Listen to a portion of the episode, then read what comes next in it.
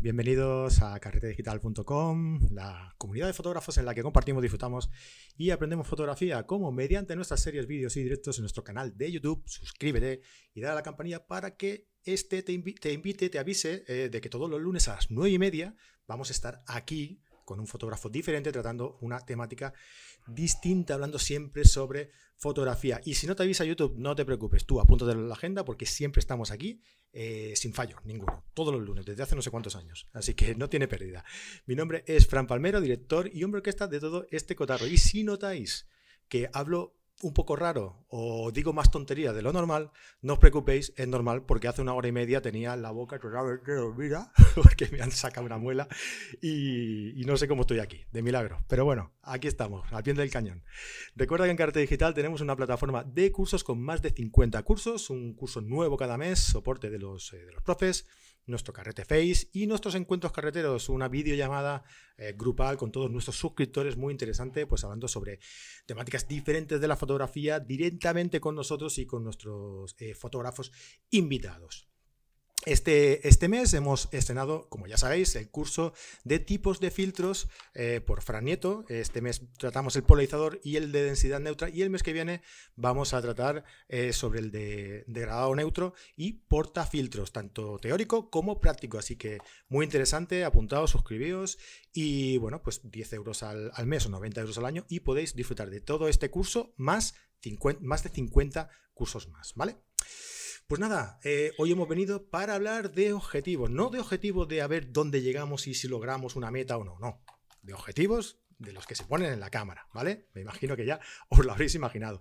Y para ello, eh, pues contamos, como ya os prometimos hace un tiempo, con Jesús García Flores. Hola Jesús, ¿cómo estás? Muy buenas noches familia, ¿qué tal? No, he dicho, perdón, Jesús M. perdón. ¿eh? Ah, tranquilo, quedas perdonado. es que es una broma un poco ya pasada, ¿no? Yo creo que ya tenemos que ver esa página ya. Como me da igual. y Fran Nieto, hola Fran, ¿qué tal? ¿Cómo estás? Hola, muy buenas. Pues parece que mejor que tú, que por lo menos tengo los dientes enteros. mira, eh, mira. No sé si se ve, pero tengo un hueco ahí de un, implante que me han sacado y ya te digo, hace media hora no podría ni hablar. Claro, así que no podría ni hablar. O sea que poco lo notaríamos la diferencia. Por eso digo. Tal cual. Si no hubiera dicho, oye, lo anulamos y ya está, digo, pero sí, es igual, sí, sí, es lo mismo. Bueno, y un saludo a todos los que estáis, a todos los que estáis por aquí. Voy a saludar aquí a unos cuantos que habéis escrito. Lola Ramírez, desde Italia, fíjate, desde Italia, ¿eh? nos escucha. Antonio Lorenzo, buenas noches. Lili Brandel, desde Buenos Aires. Manuel Muñoz, desde Barcelona. Benjamín José eh, Padrón, desde Tenerife con un par de preguntas ya para resolver. O sea, ya antes de empezar ya las tienen ahí apuntadas. Vale, ahora, ahora nos las dejas por aquí. Bueno, resolver, no sé si las resolverá, ya veremos el que las formule. Eso, tú déjalas ahí y luego ya veremos. Miguel Fernández y Fuentes, buenas noches. Nicanor Chang, desde Chile, buenas noches. Julián Guimendi, buenas noches. Eh, Manuel Tremiño, desde Santa Pola. Jordi Bonamic, desde San Felipe de Codinas. Elena Miranda. Elena, hoy te han quitado el puesto, ¿eh? Elena siempre es la primera, pero hoy se te ha adelantado. José Díaz eh, Moligan, desde Málaga. A, Monse también estaba por aquí saludando. José Antonio Fernández desde Sevilla. Marisa Rodríguez. Marisa, creo que ya está a puntito a puntito de llegarte la camiseta. Enviada está ya, ¿eh? Así que, venga, en unos días lo tienes ya ahí. Desde La Rioja, Javier Guiño, eh, eh, Malagueto, buenas noches desde Málaga. Muy bien, pues nada, aquí un montón de gente. ya veo que estáis preguntando ya por aquí. Muy bien, hombre, vamos a hacer una pequeña introducción ¿eh? y, ya enseguida, enseguida empezamos, ¿vale? A, contestar vuestras, vuestras preguntas también. Eh, bueno, el programa de hoy, pues eh, surgió de. La idea del programa de hoy surgió del último programa que hicimos los tres juntos, hablando sobre lo que llevábamos en la mochila, ¿no? Y pensamos que sería interesante, pues hablar algo un poco más concreto, ¿no? hablar sobre eh, los objetivos eh, que llevamos en la mochila y por qué utilizamos estos, estos objetivos ¿no? y, aprovechar ya la, ocasión para que eh, vosotros planteéis vuestras preguntas y nosotros pues mm, intentemos contestarlas. ¿no? Y en esas pues estamos, estamos aquí con todos, con todos vosotros.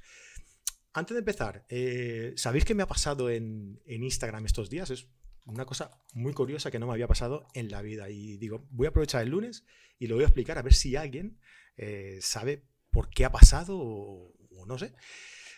Ya sabéis que a mí me encanta Instagram, es la red social que más, que más me gusta, la, amo con toda, con toda mi alma, ¿vale? Ah, es ironía, ¿eh? no sé si se ha pillado o no, pero es ironía. Eh, el otro día publiqué una, hice una publicación sobre, ah, sobre el magazine, que ya os lo podéis descargar, el magazine está eh, disponible en, en carretedigital.com, en, en el apartado de magazine, ¿no? en, el, en el blog, ¿vale? Y publiqué, aproveché para, para publicar unas fotos de David Melchor, que hizo, pues se curró un pedazo de artículo para el magazine impresionante, eh, con consejos para realizar fotografía de, gotas, ¿no? Creo que está súper bien, no sé si os lo habéis descargado, lo habéis visto, ya veréis que está, que está muy bien, ¿no? Entonces, pues bueno, pues publiqué, hice una publicación en Instagram eh, con algunas fotos suyas y bueno, pues yo lo publiqué ahí y al día siguiente o a los dos días, pues eh, hice, di un vistazo aquí así por encima a Instagram y vi esto. A ver si puedo compartirlo. Y vi esto. ¿Vale? Bueno, estos son los anuncios del directo para hoy y tal. Y vi esto. Fijaos aquí. vaya, ahora no se va a ver por aquí. Bueno, aquí sí que se ve, ya veréis. Mirad. Cinco. Cinco corazoncitos, cinco likes. ¿Vale? cuando veníamos de la publicación de, de, mm, de Olaya, con 370, 93, 366, veis que tenemos una cierta, una cierta asiduidad, una, cierta, una cierta frecuencia en la publicación y en el seguimiento vuestro, ¿no? 5. No sé, yo creo que el trabajo de, David, como veis, las fotos son impresionantes. Eh, no sé, era un anuncio para, para, para que fuerais a descargar la, el magazine, pero al parecer a Instagram le ha dado por no moverlo, porque yo creo que, esto es imposible. O sea, la mayoría de las personas que, han visto, que si han visto esto, seguro, estoy convencido que le habrán dado, que le habrán dado un like o que, habrán dejado un comentario o lo que sea. Pero me ha sorprendido muchísimo. Fran, Jesús, ¿vosotros os ha pasado algo así alguna vez? Alguna vez no, pero sí es verdad que de un par de meses, por no decir, sí, un par de meses para acá, eh, el, algoritmo ha cambiado y de la cantidad, digamos, de gente a la que llegabas, la cantidad, vamos a decirlo, me gusta, o gente que interactuaba contigo, el engagement ha bajado una, bueno, un 50% básicamente. Pues ¿Sabes? Entonces, sí que, ¿por qué? No tengo ni idea. Supongo que eso, como digo, será cosas de, de Facebook y de Instagram y de los algoritmos que tengan. Pero sí es cierto, a ver, también es verdad, supongo, y digo supongo que será también lo que tú interactúes con el resto de gente. Yo en mi caso las redes sociales, como tú decías, son tan odiadas como amadas, ¿no? Las tienes para hmm. currar y poco más. Yo no tengo tiempo, claramente, para estar en redes sociales. Entonces es verdad que sí que publico, el rato que estoy, estoy un poquito y ya está, pero sí he notado que, digamos, ese engagement que ya no tengo con el resto de la gente, a mí, digamos, pues en Instagram, pues me pega el palito y me dice, a partir de ahora, en vez de tener X miles de likes, vas a tener X miles menos para que te, te esfuerces. Por lo aumenta, por otro me sale, pero sí es cierto que he notado que una diferencia, pues, un 50% he, bajado en los últimos dos meses, sí, fácilmente. Wow, 50 es mucho, ¿eh? Sí. 50 es mucho, pero de, una frecuencia, ya veis, de, una frecuencia normal, de a lo mejor 100, 200, 300, a 5, me parece una barbaridad. o sea, no sé, bueno. A ver, yo te digo una cosa, yo he pasado de 2.000, 3.000 likes a 300 años. pues bueno, a proporción más o menos. Pues te digo. Sí, sí, sí. Bueno, pues nada, era simplemente el hecho de, cuestionar un poco la política del comportamiento de, las redes sociales, ¿no? que creo que, que quieren, que quieren eh, crear una dependencia que, no, que, que no debería ser así no, pero al final ten en cuenta, y no que estemos yendo de tema de las lentes, pero sí es cierto eso que al final lo que hay detrás es una empresa y esa empresa quiere que estés todo el día ahí, digamos, conectado y no sé qué, y creando, como digo, contenido y engagement para que aquello siga rodando. ¿Y qué sucede? Que si tú eres una persona a la que entras, en mi caso, publicas cuando publico, con tres o tres cosas para dar las gracias y hasta dentro de 15 días, pues decía, no vuelvo a entrar porque yo no vuelvo a entrar a Instagram, uh ponte las pilas o contacta a alguien, un community mayor que quieras, pero si que la cuenta funcione, tal, o como en el caso mío, que es una cuenta de empresa, paga y te dice, ¿quieres que llegar a los 5.000 que llegabas antes? Promocionalo para que llegues. Lo haces una vez, ves que funciona y dices, hostia, macho, aquí está claro, si pago llego, si no, pues machote, conmigo no cuentes. Sí, sí, no, está claro que, y a veces incluso pagar pagando mm, es cuestionable. cuestionable yo te digo una cosa, eh, tan solo he, promocionado dos cosas, porque son cosas de curro y me, me ha interesado promocionar, no, no una fotito mía, ¿vale? Y sí que llegas a los números que llegabas antes sin promocionar. Es posible, es posible. Fran, ¿tú qué, qué opinas? Yo es que no miro esas cosas, la verdad. Yo publico cuando me apetece y no, no, miro mucho las estadísticas ni estas cosas. Publico como. De hecho, en Instagram, que tengo menos de 100 fotos publicadas, creo que tengo público de vez en cuando y tampoco es que mire mucho, ¿no? Lo que está claro es que son empresas que buscan un rendimiento económico y que tus intereses no tienen mucho que ver con los suyos, como todo. Eso está claro. No, si no pagas por un servicio, pues de alguna forma tienen que monetizar, lo que es muchos discos duros y muchos servidores dedicados para que publiquemos lo que nos dé la gana. Así que alguien lo tiene que sufragar. Claro, Fran, sí, yo eso lo entiendo perfectamente, ¿eh? pero cuando te dejan la herramienta, te dan un alcance mm, eh, determinado eh, de forma orgánica ah, y tú eh, les ayudas a, crear ese contenido para llegar a más gente y tal, es inútil, yo veo inútil que te corten las salas así de esa forma. O sea, no acabo de entender esto que Esto me lo explicaron muy bien cuando iba al instituto. Te dan la droga y después te la quitan y te la cobran. o sea, correcto. Ten cuidado con los caramelos. Instagram y Facebook son el típico señor que cuando éramos pequeños se ponía en la puerta de los colegios a darte caramelos con sabores extraños, ¿no? Y después, pues, si quieres más caramelitos, hay que pasar por caja. Ya sabes lo que es la sensación, pues pasa por caja. Vale, vale. Bueno, pues me quedo con eso, Fran. Bueno, chicos, pues nada, vamos a, vamos a empezar a, hablar de lo, que, hemos venido. Ah, bueno, pues lo dicho. Eh, seguidnos en carretedigital.com eh, barra baja com y, bueno, pues entrad todos los días y así no, no tiene que avisar eh, Instagram de que hemos publicado algo, ¿vale? Así que os invito a que, a que nos visitéis en, Instagram y también a, Fran y, a Jesús, que tenéis por aquí los, los nicks, los, los perfiles de ellos, ¿vale? Para, para seguirlos también. Venga, chicos, pues Jesús, tú mismo, eh, ¿cuál sería el objetivo primordial dentro de tu, de tu mochila? Bueno, pues eh, es verdad, y como comentaba, yo empecé en su momento con, Nikon y para mí el 1424 de Nikon, o sea, era pues eh, mi, objetivo fetiche, siempre lo, lo, he comentado, básicamente como un fotógrafo de paisaje nocturno y diurno, pues con un 1424, pues digamos que cumplía básicamente la, focal, digamos que quería sacar. Es cierto que cuando me cambié a Sony, tuve el problema de que entonces no existía el 1424, 1224 y pasé por el 1635, el 28, el, el GM. Una óptica buenísima, excelente, pero ostras, yo acostumbrado a mi 14 era como que me faltaban, puede parecer una chorrada, ¿no? Pero de estos 16 a esos 14 sí se nota la diferencia, ¿no? Mm. Entonces, ahora y son los dos, digamos, que, he traído para hablar un poco sobre ellos. Ahora tengo dos, digámoslo así, que sería el 12-24, 12, que para mí para fotografía diurna es una locura, nítido, brutal, vale para nocturna especialmente, pero luego también tenemos este 14, el 1.8 fijo, 14-1.8 fijo, chiquitísimo, una óptica que al ser fija, elementalmente tus patitas, es el zoom, pero es que es nítida y brutal, no tiene distorsiones, y bueno, una cosa importante, que este sí utilizo, digamos, para fotografía diurna, porque el 12 parece que no, pero es el puntito, esos puntos bajos de, suelo dan, como digo, unos resultados impresionantes a la hora de componer. Pero claro, aquí lo comentaba antes con Fran, antes de entrar en el directo, de que necesitamos las clásicas mantas, vamos a llamarlo así, de los filtros de 165, porque el ángulo de visión, como digo, es enorme.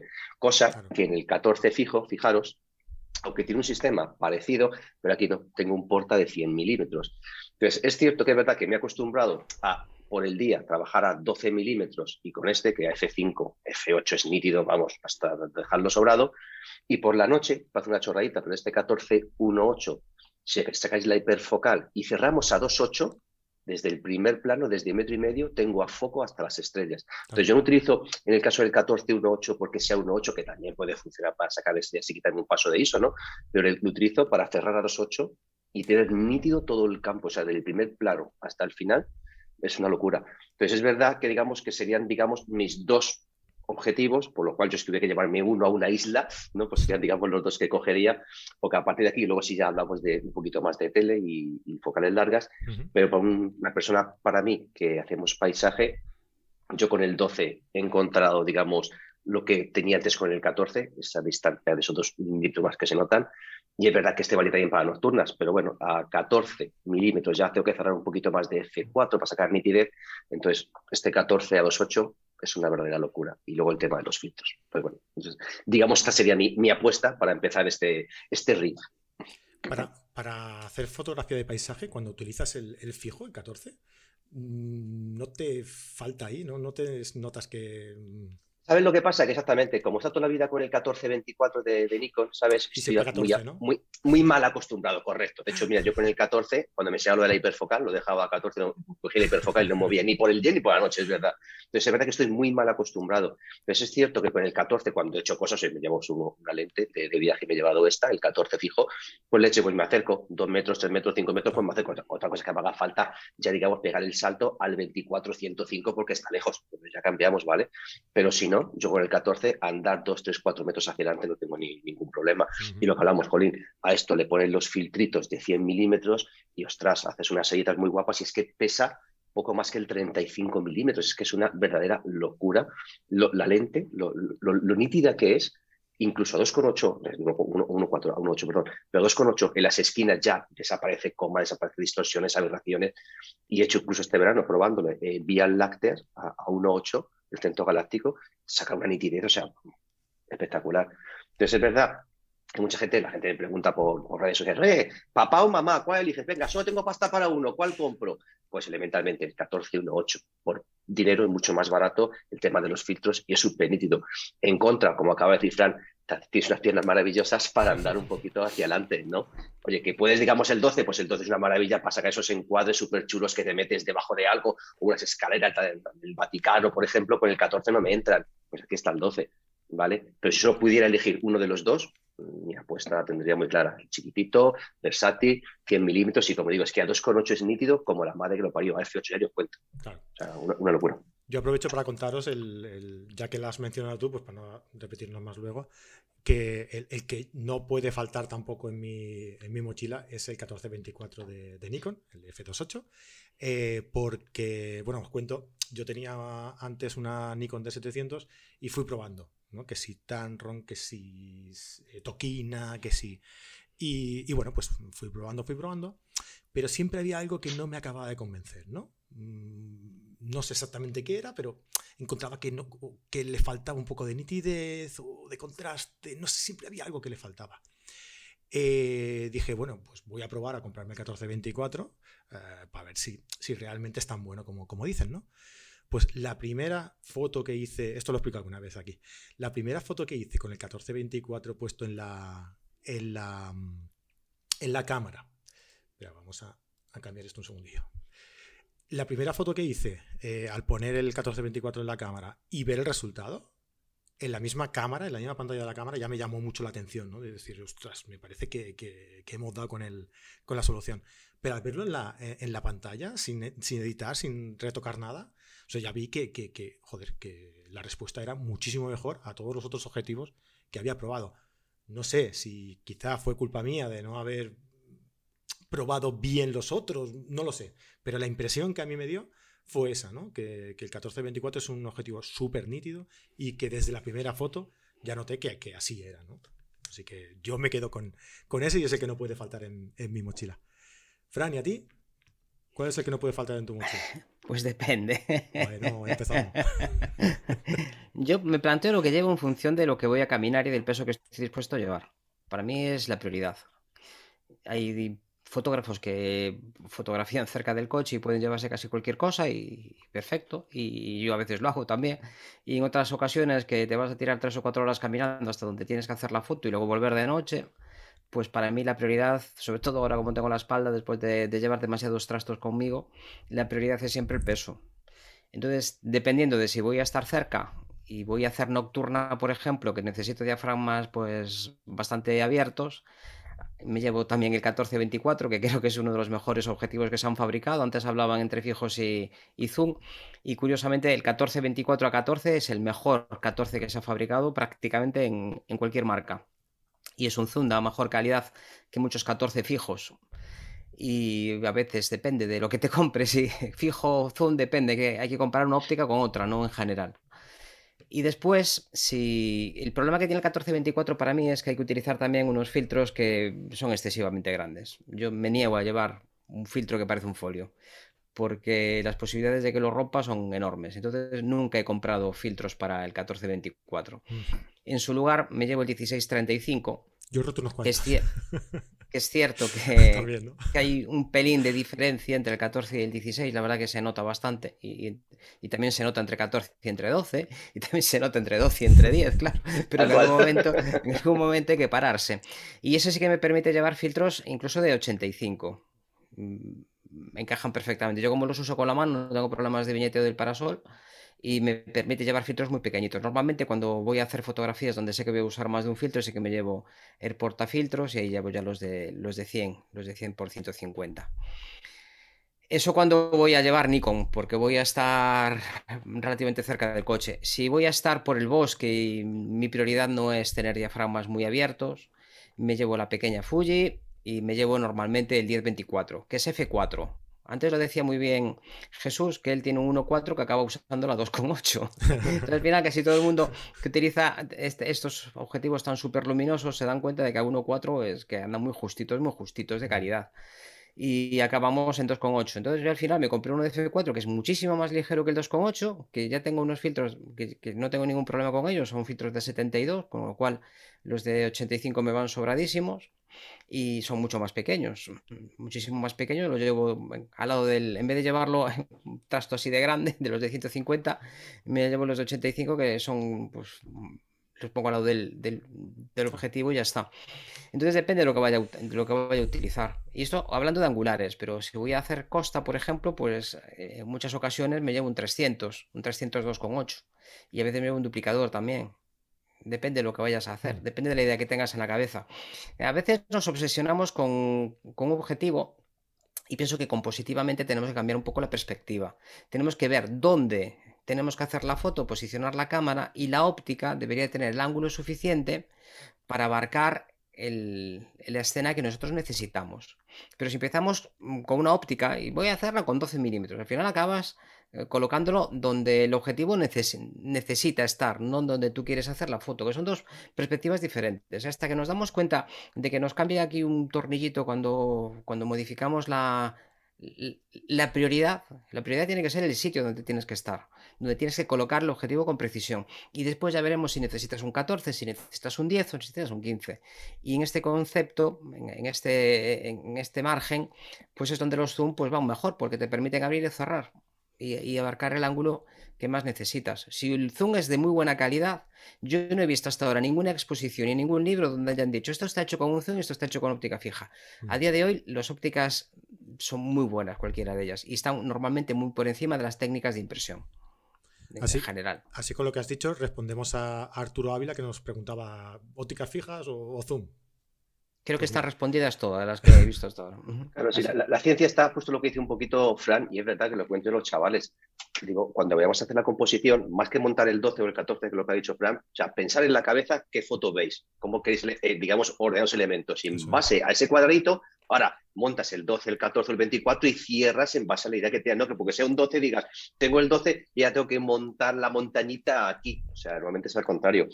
En cuanto a la respuesta, como dice, fijas o, tal, es verdad que a mí, por calidad no, por peso. Las ópticas, elementalmente no zoom, pesan la mitad que está por la cantidad de cristales que llevan dentro. Entonces ahí sí es cuestión de peso, elementalmente, y las piernas te dejan moverte, eh, fija, fija, fija. Oye, estamos a gustito, o como dice, quieres irte a un sitio donde no puedes acceder en el mar, pues elementalmente el zoom te va a hacer la posibilidad que tú puedes llegar.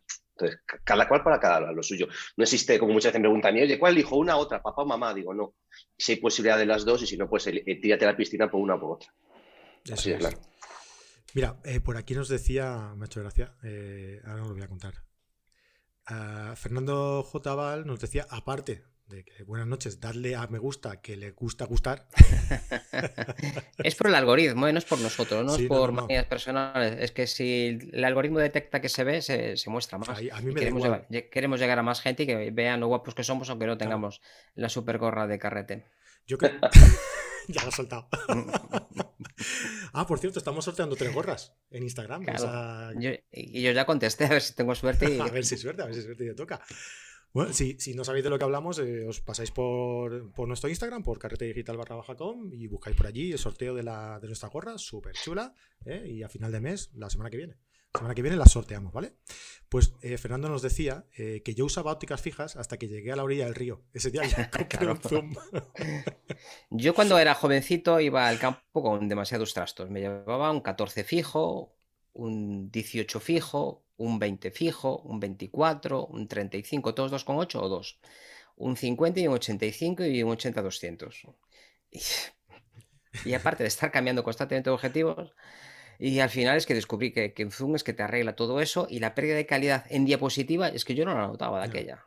No, no la notaba. La, la, nitidez que tenía, yo probaba y decía, jorín, sí, en ciertas condiciones, es cierto que en ciertas condiciones de contrastes masivos y contraluces y demás, sí se nota la diferencia en ópticas fijas, que normalmente tienen menos flares y tienen menos lentas, son diseños más sencillos y tienden a hacer menos tonterías. Suelen tener menos aberraciones cromáticas, hoy en día no es tan problemático con, los programas de edición y suelen tener más nitidez en los bordes de esquina a esquina, suelen ser mejores. En, estos, pero claro, eso funciona muy bien cuando estás a 2,8, pero es que en paisaje, si la mayor parte del tiempo estamos en 8, 11, 13, 5,6, no, no, da igual el objetivo que tengas. Una patata cocida mm, a F11 va bien. Da igual, es que no hay objetivos malos para, para paisajistas, a no ser que quieras un desenfoque de una ramita, cosas de estas así con, con, pues, con, un bokeh bonito en el fondo. Que por cierto, el bokeh, por, por Dios, que lo estoy leyendo constantemente. el bokeh no son las lucecitas desenfocadas al fondo, no es eso. Es la forma de ese desenfoque. Es, es como se mezclan los desenfoques en, en, tu imagen. Es un concepto de, filosófico, no es algo concreto, no, es no son las lucecitas que quiero hacer unas fotos con bokeh. el bokeh lo tiene o no lo tiene el objetivo, pero no haces unas fotos con bokeh. Puedes hacer unas fotos desenfocadas con desenfoque bonito. El bokeh, Fran, es el reclamo que tienen las, marcas, las ópticas, para decir que una óptica es buena o no. O sea, un precioso bokeh, un suave bokeh, un... Entonces es buena Cremoso. Cremoso. una cosa que dice Fran, hay, y, le, voy a postillar, cuando yo cogí estos dos, claro, por hacer la prueba, y lo que decía, si las lentes son buenas o zoom o no, o fijas. Yo el 14.1.8 le puse a 14.2.8 porque el 12 no, no puedo ponerlo. Y hice la misma prueba diurna, nocturna, dice varias fotos, ¿vale? El 12.24 a 14.2.8 y el 14.1.8 a 14.2.8, digamos, idénticas, ¿vale? Digamos, misma historia. Si yo no te pongo una foto y otra, no sabes cuál es cuál. O sea, a no ser que tú que entre algún flare, alguna cosa que digas, venga, vale, aquí tal, un poquito de contraste, si yo te digo cuál es cuál, tú no sabes si está hecha con una óptica fija o una óptica azul. Hoy en día la óptica azul están ya súper curradas. En algunos casos sí que es cierto que hay una ventaja respecto a algún objetivo, pero, pero, son objetivos concretos. Este con este, sí, se nota más este. Y estamos hablando de la máxima apertura de uno de ellos. Correcto. Donde está en, perdiendo por completo. Si eso lo subes a 4, de verdad que cualquier patata cocida a F8 va bien. No hay ópticas malas F8. Mira, Fran, yo para, hacer, para hacer bodas. Bueno, bueno alguna hay, ¿eh? pero bueno, muy, baratitas y muy básicas, pero nos entendemos, ¿no? Dentro de un precio son todas mm. muy ese. Para paisaje no nos tenemos que complicar mucho la vida, la verdad. Fran, yo para hacer bodas utilizaba el, el 70-200 a F28 la mayoría de veces. Y hostia, yo, yo realmente tienes que ser muy, muy, muy crítico para notar la diferencia entre 70-28, 200-28 y una óptica fija creo que hay que ser muy, muy, muy, muy meticuloso para adivinar la diferencia entre uno y otro. Seguramente la habrá. ¿eh? Hay, que saber lo que buscas, hay que saber lo que buscas. Hay que, pero hay poca gente que sepa lo que, lo que buscan estas cosas. ¿eh? Hay muy, poca gente que tenga los conocimientos de óptica para andar buscando las sutilezas. Y, el resto es que son mucho reclamo publicitario y esto está mal que lo digamos nosotros, porque claro, estamos eh, yendo a contracorriente, pero es que yo estoy cansado de, nadar a favor del río. Es que mm, yo estoy cansado de que intenten venderme cosas porque, porque sí, porque el mercado tiene que vender una nueva cámara y tiene que venderte una nueva óptica y tenemos que estar súper descontentos y los resultados no son los que buscamos porque te falta algo, siempre nos falta algo. Yo creo que ahí estamos, equivocados, Fran. Yo creo que ahí estamos equivocados. Yo creo que, eh, te lo digo yo que trabajo en una tienda, ¿eh? Eh, que lo que tenemos que, hacer es que la gente esté contenta con lo que tiene y con lo que necesita. Y, asesorarlos bien, que es lo que tiene que hacer una buena tienda. Y, a veces no vendértelo más caro, mm, vendértelo más barato. y, ahí, es justamente cuando te, y te preguntan, oye, ¿me, compro el 2470, ponte 2.8 o el 2470 F4, ¿qué vas a hacer? El paisaje. ¿Vas a utilizar a 2.8, no sé que hagan nocturnas? No, es para diurnas. Para que quieres un 2.8, a no ser que quieras trabajar con el punto dulce de F5.6, para que te haga la idea, ¿vale? Pero, ostras, como dice Fran, normalmente utilizamos paisaje diurnos, F8, F11, el proceso de cada día. Claro ¿Cuándo iría a trabajar a menos de F5? O sea, es absurdo comprar un 2,8 para eso. Y es la mitad de peso, ¿eh? Mm. Y de precio. Y, bueno, y de precio. el precio ya es otro problema, pero yo este, este lo tenía mucho con, con el 70-200 de Canon, que tenía el 4 y tenía el 2.8. Y, y, efectivamente, uno era estabilizado, el otro no era estabilizado al principio y demás, ¿no? Entonces la diferencia de precio era, era un tercio. Por aquel entonces el barato sin estabilizar era un tercio del otro. La gente se compraba el caro porque, porque iba súper bien. Y luego cuando lo probaban a 2,8 veían que, que, le faltaba un pelín. Entonces lo subían a 4. Vale. Pues ya estás donde está el otro. claro, ya estás donde está el otro. Pero con 1.200 euros menos en el bolsillo mm. y el 2,8 yo lo uso mucho. Yo uso muchos desenfoques salvajes y tengo ópticas muy antiguas que, utilizo a plena apertura y, más que tuvieran. Algún 6 que lo uso a 2 o 1,8. Pero, es que soy así de maniático y a mí la nitidez es que ya hace mucho tiempo que es que me da un poco igual. La nitidez está bien, pero si al final, a, ver, aunque tú notaras esa diferencia brutal y súper salvaje entre el 14 a 2,8, lo que decías antes, ¿no? En las dos ópticas, lo notas con una cámara que tiene 350.000 píxeles en un monitor genial y al 100%. Vale, ahora reduce esa imagen a 1024 píxeles para subir a tu web, a 2048 para subir a Instagram o lo que te da la gana. O, imprímela. O imprímela, o imprímela, efectivamente, claro. Y toda esa super nitidez de la que pastabas depende del mecanismo que te hayas elegido para imprimirla, no de la calidad de la imagen en principio.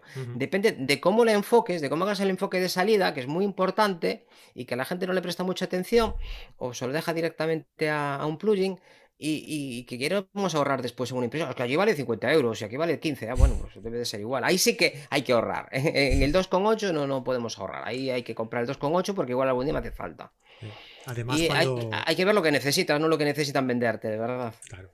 Además, cuando, cuando tú vas a comprar, hay, hay varios aspectos por los que se rige el precio de un objetivo. El primero es eh, la luminosidad, o sea, mientras mm, más pasos de, luz entre, pues un tercio de precio más caro es. Sí. Y el otro es estabilizador. Si tiene estabilizador, pues es un tercio más, más caro. Así que, pues si todas esas cosas, lo que decimos siempre, ¿no? Valorar lo que tú necesitas y si tú crees que un estabilizador no lo vas a utilizar porque solo hace fotografía de paisaje y lo vas a plantar siempre en un trípode, ¿para qué quieres comprarte un objetivo con, con estabilizador? Y el estabilizador en trípode, por mucho que leáis, en algunos casos sí interfiere con la, con la toma. sí. Depende, depende. De, depende de. Depende siempre. No, Sí, eso, efectivamente, eso siempre, ya empezando por ahí. Pero yo tengo visto algunos casos que era sangrante con alguna Canon, recuerdo una, una compañera que, que, que, que era alucinante lo, lo, que se movía aquello. Y en otros casos, yo en mi Fuji me la tengo olvidado muchas veces y nunca he notado ninguna cosa rara. Pero depende, claro, y a lo mejor pues tú tienes la combinación inadecuada y te salen todas las fotos trepidadas. Y como te hayas olvidado del estabilizador y vayas todo contento para casa, y yo siempre las compruebo antes de, acabar la sesión y, amplío. ¿no? A, mí, a mí me ha pasado con el 200, 600 a 600 de tenerlo puesto en el trípode. ¿Vale? Y decir, ostras, ¿qué pasa hoy? Tengo guardería, tengo mansil, no veo bien, no está nítida, el puñetero eh, estabilizador. Le quitas y vuelve a, generarse una nitidez, digamos, en la normal y sin embargo, de otra forma está como, como blurry, como borroso, ¿sabes? Y dices, hostia, no, no, no, no está bien. Y pues claro, el filoscopio está haciendo su trabajo, las cosas claras dentro del trípode. Y depende, y, a lo mejor con esa misma combinación en otra historia, pues bueno, pues, protesta, porque depende, depende cómo le pete. Y, y, depende de las combinaciones de cámara y de óptica. Y con algunos son, bueno, en tu caso estás hablando de Sony. Y, yo con Nikon tengo visto muchos problemas de este tipo. Después leeréis lo que os dé la gana por ahí, pero mm, como siempre, probad. Ya no cuesta nada hacer las fotos antes y después, poner una, una tarjeta con, con, rayitas, que, o un billete de 500 euros, si lo encontráis. vale de 10 también. Bien. Sí, de 10 también vale. ¿eh? El de 500 así lo atáis bien atadito para que no se lo lleve el viento. Y los billetes a mí me gustan mucho porque tienen una trama muy finita y es muy fácil ver si. Me gustan. Los de 500 me refiero. Y se ve muy bien, sobre todo para macro, se ve muy bien la trama. Si un objetivo no es súper nítido, la trama. fina de los billetes se ve borrosa. Tú sí que estás hecho una Y es muy trama. fácil de enfocar. sí, que podéis hacer una impresión. una buena trama tienes muchos billetes de 500, no cabe duda. Eh, si tenéis eh, una impresora de, de muy buena calidad, también podéis conseguir tramas muy finitas, pero es que ya están hechas. Pones un billete de 5 euros, si es que sea nuevo para que no esté todo desgastado, claro, y ya, y ya está. Bueno, eh, a ver, yo me he parado aquí en una, en una pregunta de las primeras, o sea que yo no sé qué más han ido diciendo después, ¿vale? Así que Un montón. voy a intentar Está el chat. ir diciendo alguna que otra. Eh, mira, Raúl Podadera nos preguntaba, referente a los filtros del 1224, ¿has probado los filtros insertables en la montura? ¿Dan buen resultado? ¿Y por qué no el Sigma 1424, que tan buena fama tiene? Supongo que... El AR, sí, va, va muy bien. Sí, de, de hecho, yo le tuve. Yo tuve el, 14, el, el Sigma cuando, cuando estaba con el 1635, como yo quería mi 1424, mi 1424, ¿sabes? Al final probé el Sigma, el ART, el 1424, Sí. es muy bueno. Decían vale que la estaban mitad ahí, ahí que- a la par a la par del Nikon, ¿no? Sí, sí. estamos. Sí, sí, o sea, Eh, está, eh. de calidad es brutal. Te diría que mejor que el 1635 a 16, el, el 14, el 1416 va muy bien. Vale la mitad, pero claro, una vez más me encontré con la mierda de que el 1424, para que funcione bien, de que poner los filtros de, de, de 100 de 165. Ujú. Los insertables yo no los he probado. Si tengo amigos que han probado los neutros, dice que va bien, yo no lo he probado. Pero es que también yo utilizo degradados. Entonces, claro, o sea, Claro. sí, cojo el insertable, el neutro, pero luego no puedo poner el degradado, yo tengo que llevar lo otro. Entonces, al final. Y- he y hecho- que- A mí me parece una guarrería andar metiendo filtros dentro del, de- del objetivo. Los que vienen ya para insertar en la parte posterior tienen el problema de que un polarizador no lo puedes andar girando libremente, es más complicado, y que no, no puedes poner un degradado donde te dé la gana. Y los que se ponen encima del sensor, es que me parece una guarrería total. Yo no sé, no conozco a nadie que los use, pero yo no me veo con prisas, eh, media hora después de la puesta, con un montón de mierda en el ambiente y un montón de, en la costa en una tormenta y poniendo ahí un filtro, yo no me veo. O quitándolo, o cambiándolo por uno de tres pasos cuando tengo uno de seis, yo no me veo. Y aparte, eso, Franco, dices tú, el, el polar no puedes girarlo y el degradado no puedes escalarle. Entonces, eso es como me quedo en tierra de nadie. Te sirve para los degradados, pa- para los neutros, vamos, de densidad neutra, pero es que eso para mí es una pata de la silla, el resto, lo- lo- en paisaje lo importante realmente son los degradados. Ah, por aquí, Bueno, Un saludo a Raúl. Para las, para las fotos que hago yo, vamos. Man- Manuel Tremilla nos, nos comentaba que al coser panorámicas con el 14 milímetros en un atardecer te dejan marcas oscuras en las uniones debido a que el objetivo no recibe la misma luz en el centro que en los lados. Claro, es tan angular, Sí. ¿no? Claro, y lo que tienes que hacer es ha- hacer las paros, digamos, en vez de en tercios, a medios, hacerla más chiquitita, ¿sabes? Y ya verás cómo al final el, fotos, el ¿no? chino, el algoritmo la, la- la- la va viendo. Si tienes una aquí y la otra súper pegada, te pasa eso, que coges parte del viñeteo. Es que además tienes otro problema, con los objetivos tan angulares tienen una distorsión hacia, hacia las esquinas. Y entonces eh, en una esquina va hacia un lado y cuando coges la otra foto va hacia el otro. Entonces son muy difíciles de, de juntar. Si te das cuenta, en las uniones de justo de las esquinas hay una pérdida de nitidez respecto al centro. Estas, bueno, aparte de hacer panorámicas con un 14 milímetros, hay que hacer mucha panorámica de Dios. ¿eh? Sí. Es mejor utilizar un 35 y hacer muchas más fotos. Porque te ahorras todos estos problemas. Es mejor, ya que estás al final que.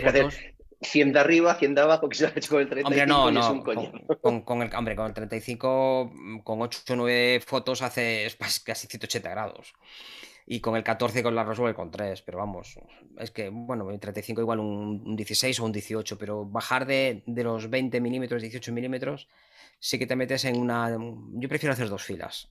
Yo cuando hago arquitectura, como dice Fran, intento moverme los 30 milímetros, básicamente Sí. para quitarme todas estas distorsiones, separaciones para ti y para tal, pero cuando estamos haciendo paisaje, pues sí verá que me importa a 12 o 14, pero ahí sí tengo cuidado, en vez de dejar un tercio, hacer bastante más panos justo para que cuando tienes un cielo azul, feo, raro, si hay nubes es lo de menos, pero un cielo, digamos, plano, notas un montón el defecto que acaba de comentar el compañero, entonces ahí sí que sumo más. Y en estos casos hay que ajustar bien el RAW para e- eliminar el, el viñeteo, hacer un buen ajuste del, del revelado y procesar después en Photoshop, montarlas en Photoshop.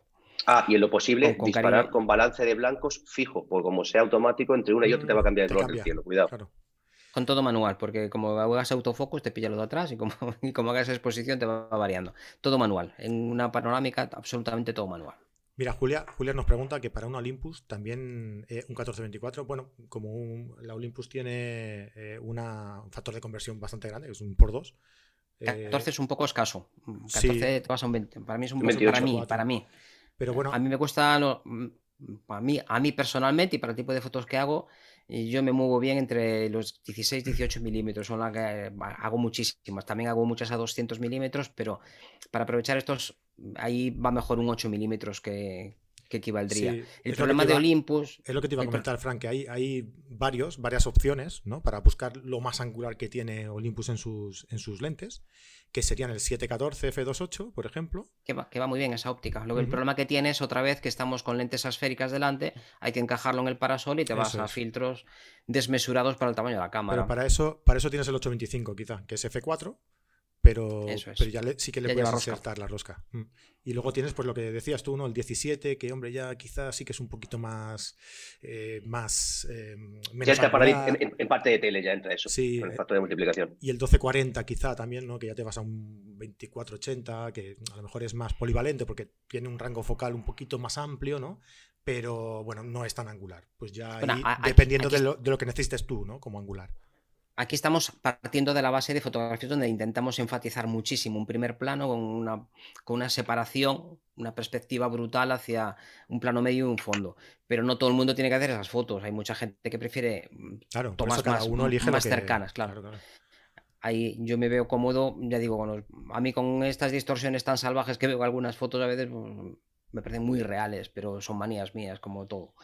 Y hay gente que se siente más cómodo con 24 milímetros. Entonces, no hay un objetivo perfecto, ni para todo el mundo, ni para todo el mundo en todas las situaciones. Cada una te va a pedir una fotografía diferente.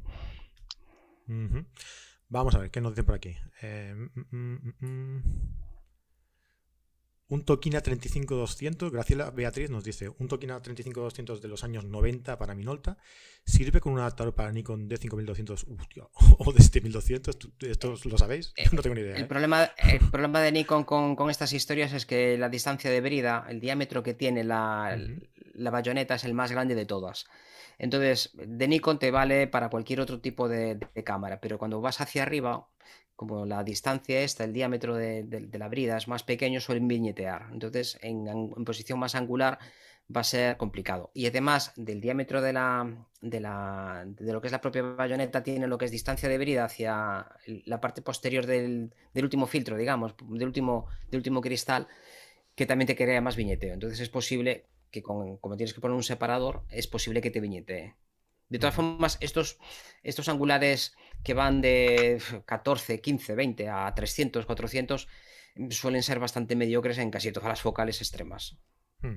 Es cierto que a 5 o 6 mm, rinden, pero mm, no son las mejores ópticas para, mm, para resolver en, en, general. Es mejor llevarse dos ópticas que algo tan extremo. Aunque esto últimamente está cambiando también. Ahora hay algunas ópticas, eh, Tanron ha sacado algunas que, por lo que leo van, muy bien, pero son mucho más recientes. Los avances en óptica y gracias a, formatos más compactos de diseños de, lentes van mejorando mucho. Mm. Los diseños más antiguos tenían más problemas. Eso es. Em, mm, mm, mira, Arturo Avila nos dice, en fotos de paisaje, objetivos angulares, ok, vale, pero ¿qué teles os gustan? Pues eso, yo te comentaba eso, que para mí mi 12-24 y mi 14, y luego ya el que pego el salto, para mí es el 24-105. El 24-105 es el siguiente, digamos, objetivo polivalente, que ya no solo para el paisaje, para Monse en este caso, cuando hace retrato, digamos, también le viene muy bien por, por acercarte y la intimidad, ¿no? Entonces, para mí el 24-105, en el caso de Sony, es que también es súper nítido. Es un F4 lo que hablábamos, o sea, en vez de comprarme el 24-70-2.8, a lo mejor hubiera pensado para Monse en ese momento sí, pero para mí, que era para paisaje cuando yo lo compré, 24-105 y F4, si voy a trabajar a F5 o F8 o F11 incluso. Entonces es verdad que el siguiente paso de mi 12-24 o de mi 14 fijo sería el 24-105. Y para mí es verdad que muchas de las imágenes, cuando yo no quiero un primer plano tan potente, ni quiero tirarme tanto en el suelo como con el 12, digamos, más tipo postalica, normal, el 24-105 es súper polivalente. Y de ahí ya, sí que es verdad, y a lo mejor me adelanto, pero yo 70-200 no, mm, de 105 ya pasaría al 200-600. El 70-200 como que le tengo en tierra de nadie o me cuesta más componer con el cuidado, a lo mejor por eso no, no me encuentro a gusto con él. Igual que con el 12 y el 14 nos tiramos al suelo, buscamos diagonales, que salen muy fácil, digamos, por las distorsiones. El 24-105 me, me, me, interesa para dejar todo muy rectito. Preguntaban antes por ahí, oye, las paros a un 50, con un 50, un 35, como digo, yo con el 24-105, le pongo entre 30 a 35 y hago panos verticales de ciudades y tienes todo perfecto en su sitio, no hay distorsiones, no hay aberraciones ni cosas raras. Y ya el siguiente paso, digamos, cuando ya quiero centrarme o focalizar algo, llámese luna, el sol, molino, es cuando ya pego el salto al 200-600. Mira, ¿Querías decir algo, Frank? Perdona. No, no, coincido con él también. Yo, de hecho, la zona intermedia yo no la uso casi nunca. Esta zona de los 50 milímetros, que todo el mundo tiene que tener un 50 milímetros. Bueno, yo tengo varios, pero no los uso nunca. tengo varios de varias marcas, pero prácticamente no los llevo nunca. Y cuando los llevo son ópticas antiguas, pero pues por el desenfoque que hacen. No, tengo un Helios, por ejemplo, que está en esa focal, y cuando lo llevo lo uso casi siempre para, macro. Cuando mm. voy a hacer paisaje me llevo normalmente un 16-35 si voy ligero de peso y un 80-200. Y el, lo del medio normalmente es que mm, yo no lo uso, no, no veo esas fotos. Igual no las veo porque no llevo óptica adecuada, ¿no? Pero una cosa también te lleva a la otra. Pero durante mucho tiempo tú te vas al Lightroom, miras las focales que has utilizado y yo no las usaba. Te vas a los extremos y, no las usaba. Pero claro, cada uno es que ve de una forma diferente. El otro día veíamos con, con Javi, con Javier Alonso, estuvimos haciendo unos vídeos que pronto publicaremos y salía pues un fotógrafo eh, inglés, creo que era y que la mayor parte de sus fotografías no tenían primer plano y estaban hechas con teleobjetivos. Fotógrafa, creo que costa. Eh, fotógrafa, perdón, sí, sí. Y, bueno, pues eran sus fotos y unas fotos muy bonitas y muy chulas. Cada uno tiene que buscar lo que le gusta. Si lo tuyo es un 12, pues llévate un 12, claro. De hecho, yo, yo comentaba mm, en, los mails que estamos enviando últimamente, pues cuento una pequeña historia y tal. Y, yo contaba que, que, muchas veces un ejercicio, un buen ejercicio puede ser mm, irte a hacer fotografía de paisaje con un solo objetivo. Y, forzarte a hacer las fotografías con ese objetivo, porque ¿qué pasa? Que tú te pones a meter eh, objetivos dentro de la bolsa, que si el 1424, que si el 70-200, que si el 150-200, que si el 200-600, que si el 600 fijo, y al final acabas con una mochila de 25 kilos, llegas al sitio y dices, me podía haber traído el 2405, joder. ¿No? Entonces, pues bueno, quizás puede ser un ejercicio chulo el, hecho de, llevarte una, una, óptica y practicar con ella y a ver qué sale. Oye, a lo mejor forzando la, la, imaginación, pues salen cosas muy chulas, ¿no? Para mí, Fran, perdona que te corte, fue eso, o sea, fue el, digamos, el salir de la zona de confort del 14. Yo el 14 iba al baño a ducharme y me llevaba al 14, ¿no? o sea, el 14 iba conmigo a todos lados. Y es como que, joder, siempre la composición era la misma, punto de vista abajo, diagonal, tal, siempre era lo mismo. Y, digamos, saltar a focales largas, digo, 200 en adelante, me ha valido, digamos, para intentar, no digo que lo logre, pero para intentar buscar otra composición distinta que no sea, como digo, clásicas diagonales que te llevan al sitio, sino vamos a buscar y a focalizar ya planos más chiquititos. Entonces, un elemento, oye, cómo lo lees, cómo llegas a él, cómo le encuadras. Para mí, las focales largas en este caso me ha valido como ejercicio de composición. Es que cuando llevas angulares tan extremos que te obligan a buscar primeros planos determinados, te obligan a hacer un tipo de fotos. Lo que decíamos al principio es que te, está forzando el objetivo a, buscar determinadas cosas. Yo hace una temporada hice una exposición por aquí sobre la costa, una cosa para el ayuntamiento, y cuando monté la exposición me dijo, me dijo alguien, jo, casi no tienes fotografías con angulares. Y yo, mm, pues es cierto, ¿verdad? Empecé a mirarla, casi todas estaban hechas con 70, 80, 200 milímetros, 300, 500 milímetros. Y bueno, pues fue una época. En otros momentos, pues igual, depende de donde estés. También en un bosque yo no voy con 500, claro, ¿para qué? Hmm. Pero costa, es que se hace mucha costa en con, teleobjetivos, claro. Depende de lo que estés buscando. Mira, Fran, ya que tú antes comentabas el, programa que estuvimos grabando el otro día con, Javier Alonso, y Javier Alonso, en esta misma fotógrafa que, comentabas tú antes, ¿te acuerdas de las fotos que vimos de, las, del choque de las olas, ¿no? Entre ellas y tal, y, eso solo se puede hacer con un teleobjetivo, porque si no... O mojándose mucho. Bueno, mojándose tampoco creo. ¿eh? Te llevarían las olas por ahí adentro. Si encuentras el nombre, lo pones en los comentarios, que no me acuerdo del nombre. Yo para el nombre soy un desastre. Y la verdad que me gustó mucho el trabajo que presentó. Pues pronto lo publicaremos, supongo, pero eh, si puedes poner los comentarios que estamos hablando. Sí, yo para los nombres soy muy Me acuerdo de las fotos y si las vuelvo a ver dentro de 10 años me acordaré de que de la situación. Esto lo puso Javier Alonso, pero visualmente me acuerdo de. Tengo más memoria que para los nombres, es un desastre. Sí, sí. Luego si lo, si lo veo, lo pongo. Y luego hay otras ópticas que casi nunca hablamos de ellas, son las ópticas descentrables, que te permiten abatir la, eh, el ángulo de, A ver, la profundidad de campo eh, no varía. Eh, la cantidad de profundidad de campo no varía. Lo que varía es cómo se proyecta sobre el sensor. Lo normal es que la profundidad de campo sea paralela a nuestro sensor. Con una óptica descentrable lo que haces es abatir la lente frontal en vez de estar paralela al sensor, está inclinada, y entonces tienes una profundidad de, campo que se comporta como un cono. Y de esta forma, pues bajando un poquito, y bueno, según unas leyes de nombre impronunciable, se empujan, que nunca sabré cómo se pronuncia eso, y consigues que con diafragmas muy pequeñitos tengas todo nítido de, de cero a, infinito. Y esto no tiene nada que ver con la profundidad, no tiene nada que ver con la hiperfocal. Con la hiperfocal es un cuento chino para niños. La hiperfocal no está nítido el, el, último plano, está razonablemente nítido, que es algo distinto, pero con objetivos descentrables sí está nítido. Lo que no está nítido es la parte de arriba de los árboles. puedes conseguir toda la profundidad de campo necesaria en el suelo, nitidez de verdad. El, plano de enfoque no es este, sino que es este, y todo está todo nítido.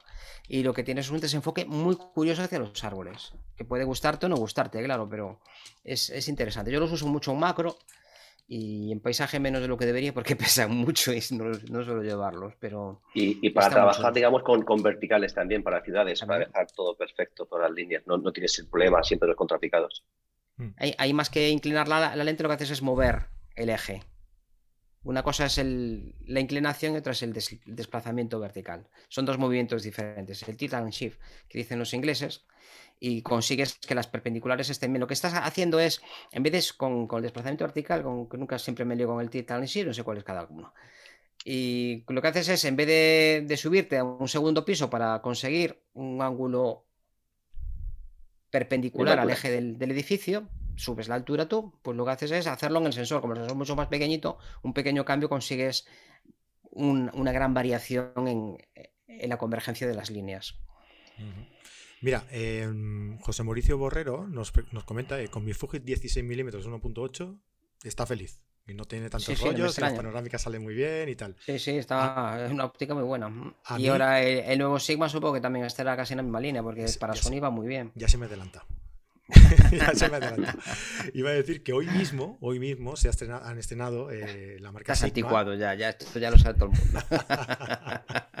ha estrenado tres ópticas nuevas de la serie Contemporary para Fujifilm. El 16, el 30 y el 56, si no me equivoco. 1.4 eh, las tres, eh, son las mismas que hay para, para Sony, para L-Mount, para Micro 4 tercios y para Canon a, un precio súper económico y que estoy convencido que siendo Sigma mm, van a ir a las mil maravillas y van a ser súper, súper, súper de calidad. Mm, por cierto, Fran, noticias. Eh, Javi, Javier Alonso, que está el tío ahí bien atento, eh, bueno, le he preguntado aquí por, por, WhatsApp y me ha dicho que la fotógrafa de la que comentábamos antes, la fotógrafa inglesa que comentábamos antes, es eh, Rachel Talibart. Es que tener un nombrecito que para acordarse. como para acordarse, ¿verdad? Raquel, para los amigos. Sí, que, la verdad, que mira, que estamos ahí y que la conozca todo el mundo y los primeros en olvidarnos de la pobre mujer somos nosotros. Ya ves. La verdad, un saludo visitar, a Javier. Visitar su web porque mm, para mí fue un gran descubrimiento. ¿eh? Me ha, me ha, cambiado el chip en muchas cosas y intentaré hacer alguna de las cosas que vea. Seguramente me haya influido más de lo que me parece y cuando salga por ahí a hacer temporales seguramente me deje de obsesionar con un primer plano bonito. Eso es. Pues muchísimas gracias, Javi, ¿eh? por la rapidez. De hecho, me ha pasado, me ha pasado el, el, enlace de su Instagram y os lo pongo por aquí ahora mismo, ¿vale? Menos mal que él sí se acordaba, porque si no vaya lío. Sí, ¿te imaginas? Imagínate tener que ver el capítulo para volver. Se podría haber hecho el longi, ¿eh? Y haber dicho, yo no me acuerdo, no, ahora no se lo digo. Pero bueno. Muchas gracias. Javi Aguino, por evitar la distorsión, ¿qué tal un 50 milímetros en vertical para panorámicas? Bueno, un poco lo que comentaba, lo comentaba Jesús, ¿no? Que, que, bueno, que sí, ¿no? Que... A partir de 35 sin problema. En full frame hablando. El problema de, utilizar muchas, muchas fotos es cuando hay movimiento en la escena. Si es en el agua, normalmente el agua va para todos lados, no hay ningún problema. Pero si es el viento que mueve las hojas y haces muchas fotos, cuantas menos tengas, menos posibilidades hay de que una hoja no coincida una en otra. Y a veces me pasa mucho en algunas tomas que entre, entre una y la siguiente, pues claro, el viento eh, el árbol estaba en una posición y el otro estaba en la otra, y no, esto no hay quien lo monte. Sí, no, con, el, PTX luego ya coges la, que quieras. Efectivamente, tienes que andar quitando de, una y quitando de la otra, claro. Tienes que mm. andar separando. Pero bueno, follón de cuidado, porque vamos, tienes que andar árbol por árbol, decidiendo cuál coges de cada una. Y en Photoshop esto no se monta, no hay forma de montarlo. Tienes que, volver a hacer lo mismo, montarlas a mano, distorsionarlas a mano y otra vez máscaras montarse acaba montando cualquier cosa, ¿no? Pero si, si haces aún encima un HDR, eso ya vamos, es Y, más Focus está quincha, pues. pues efectivamente. Tienes todo. Sería molón, ¿eh? Focus está de un HDR en panorámica, 400 fotos. El resultado, una mierda, pero me, costó mucho. ya sería roza el rizo. Mira, Julia, Julia nos pregunta si puedo repetir cuál es el Sigma nuevo también para micro 4 tercios. Eh, sí, es el, bueno, el 16, el 30 y el 56. Eh, y el complementario el 25. Todos uno, todos uno con 8. Uno con 4, ¿no? Diría. Uno con 4, perdón. Sí. Uno con 4, uno con 4. Y han salido hoy para Fuji, para Olympus, para Canon, para Sony y para Micro 4 tercios y para montura L. Ya, ya existía, ya, ya estaba. Y son, ya os digo, es muy económico. Creo que el 16 está en 400 euros, el 30, el 30 está en 429, creo. O sea que son, son bastante económicos, ¿no? Para lo que, para lo que suele ser. Para Fuji en general no hay muchas ópticas de competencia, no, no, no Viltrox, por ejemplo, que está muy bien y, son muy económicas también, o sea que... Sí, pero no, no hay este asedio que tuvo, por ejemplo, Tanron eh, de, sacar objetivos, el 2470, todos aquellos objetivos, no han desembarcado para Fuji, la verdad. Es, supongo que tendrá un mercado mucho más limitado. Y además que las ópticas de Fuji en realidad es que tampoco están muy, muy caras. Te digo una cosa. Tienen unos precios bastante controlados. Fuji y Olympus, por ejemplo, son dos, marcas que a lo mejor no son tan, tan importantes, tan grandes en, cantidad como, como, como, Canon, como Sony, como Nikon, pero realmente la gente que, que, trabaja con, con, esas, con esas marcas son muy fieles a la marca y eso significa algo, ¿no? Eso quiere decir que son, que son buenas cámaras. Así que. Las ópticas de, de Fuji están todas montadas a mano y son todas, incluso las que vienen de serie son ópticas muy resolutivas, ¿eh? no hay papeles en Fuji. Entonces, claro, el margen operativo es menor, claro. La, de verdad, te vale, la de verdad me refiero a, la que pone Fuji fin delante, te vale 600 euros y Sigma pues la pone en 400, pues está complicado. Claro. Lo que sí, aquí Fuji ha sacado algunas ópticas que ocupan posiciones intermedias. El 16 este, por ejemplo, mm, a ver cómo le va con, el de Fuji. Pero claro, vale la mitad. Porque el 16 de, de, Fuji sí que hay, hay margen. Es una óptica pesada y bastante carilla. Hacía falta que, el, que sacaran el 105 para, para Fuji. Ese igual me lo compraba yo. Porque el de, el de Fuji sí que está. Es un objetivo, el, largo es un objetivo carillo, carillo. De los más caros que tiene. Dale tiempo, dale tiempo. Sí, 105 de, de Fuji me parece carillo, pero el de. Yo sigo usando el de Nikon, que me... estoy encantado con él. Pero igual sí que. No sé, igual me lo compraba el de. El de esta gente. Pues sí. Bueno, oye, si queréis que os pase algún, algún enlace de algún objetivo o lo que sea, decídmelo, ¿eh? que os paso. No, con un vale del 50% de descuento nos valía. No, bueno, yo iba a decir que os paso un, un enlace de, afiliado de Photocá y si decidís comprarlo ah. y os convence y os gusta, oye, pues además nos queda eh, un, dinerillo nosotros también, ¿no? No es mucha cosa, pero oye, simplemente con intentar convencer a la gente para que compre en tienda física, con eso yo ya me, ya, ya me siento satisfecho. Vamos a ver, alguna preguntilla más por aquí. Venga, Carmen Martínez, ¿qué objetivos son buenos para Sony que no sea, espera, que no sea de Sony y que no sean tan caros? o sea, es decir, Bueno, bonito y barato, ¿no? Lo, bueno, lo bueno siempre es caro, pero es cierto, por ejemplo, que Sigma, Sigma, la serie Art va muy, va muy bien. pero también son caros, quiero decirte que no, no te vale como digo como un Laowa, quiero decirte. O sea, que si vas a un Sigma Art, te va a costar tu dinerito, no tan caro a lo mejor como el propio de Sony, y en calidad estén muy parejos. Pero a ver, Carmen, si buscas calidad, eh, no te va a ser, digamos, el precio mm. baratito, baratito. Pero Sigma, por ejemplo, para mí la serie Art va, está muy bien. Además, Jesús, eh, escucha, eh. el, Graciela Beatriz nos, dice, hoy con los precios y aquí en Argentina os resulta un pastón. con el euro a 230 eh, dólares, por suerte tengo varios objetivos que compré hace unos 3 o 4 años. Tú imagínate, ¿verdad? A veces nos, no nos fijamos y hablamos de, no, está barato, 500 euros. Hostia, según donde 500 euros es mucho dinero. ¿eh? Y eh, luego, si quieres un escalón más bajo todavía, pero con buena calidad, eh, Tokina tiene alguna cosa muy interesante, tiene cosas muy interesantes, un desconocido en muchos aspectos.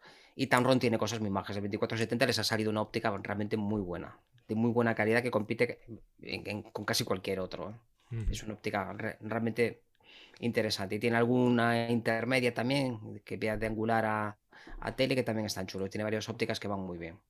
Hay que mirar un poco. Yo no suelo recomendar ópticas concretas porque prefiero que la gente lo busque, porque depende de lo que necesiten. Eh, claro, sin saber qué va a hacer, no es lo mismo tener una cámara que tenga 15 megapíxeles, por decir algo, que una que tenga 40. Claro. Es que si te has comprado una cámara con 36 megapíxeles, es que no te vale una óptica normal de, de 300 euros. Es que te has casado con una chica que tiene unos vicios muy caros. Entonces, sí, te has comprado una cosa súper, súper maravillosa y ahora voy a ahorrar en. me compro- Yo esto lo ¿Qué es tengo visto. Cuando, cuando yo empecé a trabajar, entramos mucha gente a trabajar en la misma empresa y algunos pues se decidieron comprar coches muy caros y pidieron préstamos muy altos. Y cuando pasó un año y medio, ellos estaban con las ruedas de, de invierno, con los alambres al aire, porque no tenían pasta para comprarse ruedas. Claro. Y yo pues, me compré un coche más barato, pero siempre tuve ruedas nuevas. Nunca me fui de la carretera porque las ruedas El problema, y le acaba de Cuidado. decir el señor, el señor Nieto ahora, es eso, que muchas veces nos vemos locos con los megapíxeles 30, 40, 50, 60 megapíxeles, 80. Ya, pero ¿qué lentes tenemos o qué pensamos comprar? Porque es cierto esto como acaba de decir, si tienes un Ferrari de 500 caballos, hay que poner ruedas de 500 caballos. Sí, puede Claro. poner otras, pero al final no va igual. Te has gastado una pasta, tiene un sensor, una cámara muy cara, que la lente no le va a dar, que es lo que ven los ojos al final, no le van a dar la definición que tienes que darle. Entonces, cuidadito con los megapíxeles versus las ópticas que tenemos, vamos a comprar. Sí, Y Manuel que la mayor parte que de la gente no necesita más de 20 megapíxeles, yo estoy convencido. ¿eh? Sí. Bueno, de hecho, Estadísticamente, yo creo que el 90% de la gente necesita más. de hecho Yo la mayoría de- de, las, ah. de las cámaras, Fran, son eso, 24 megapíxeles. Sí, y me parece una cifra muy razonable, tanto Sí, sí. para editar como para guardar.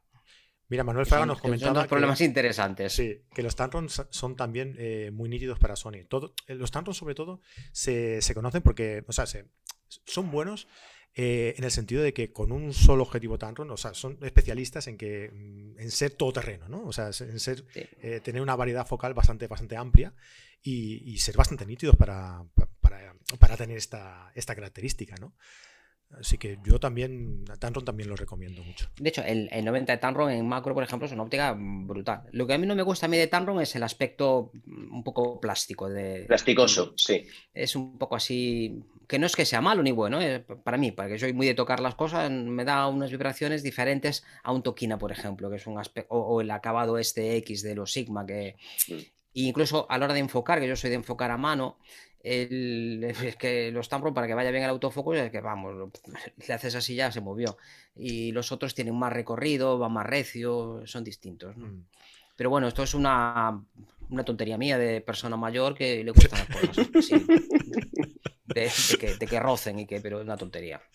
Más bien, lo- en- ópticamente, de verdad, que, que para paisaje, lo que nos centra hoy aquí, si no hacéis fotografía nocturna y necesitáis pues tirar a 1,4, 1,8, que a veces sí que hay que hacer estas tonterías, depende de la cámara que tengas también. Si tú tienes una cámara de última generación que te permite tirar a 12.000, a 24.000 ISO, es es que te da igual tener un F4. Te da Claro, exactamente sí, igual. Estaban por ahí hablando en, en el chat, creo que es la Carmen, que eso, que es el 24-70-28 o, el- o un F más alto, lo que le decía. Es que depende, si vas a hacer paisaje diurno, ¿para qué quieres el 2.8? Ah, si vas a hacer nocturno, pues sí. O si ya la que tienes polivalente y vas a hacer algo de retrato, pues hombre, el 2.8 también te puedes sacar un buque o en una iglesia te voy a con menos ISO. Pero es que no sirve cuál me compro, es para qué le preguntaba, ¿para qué lo vas a utilizar? Claro, pues es que la respuesta puede ser muy variopinta.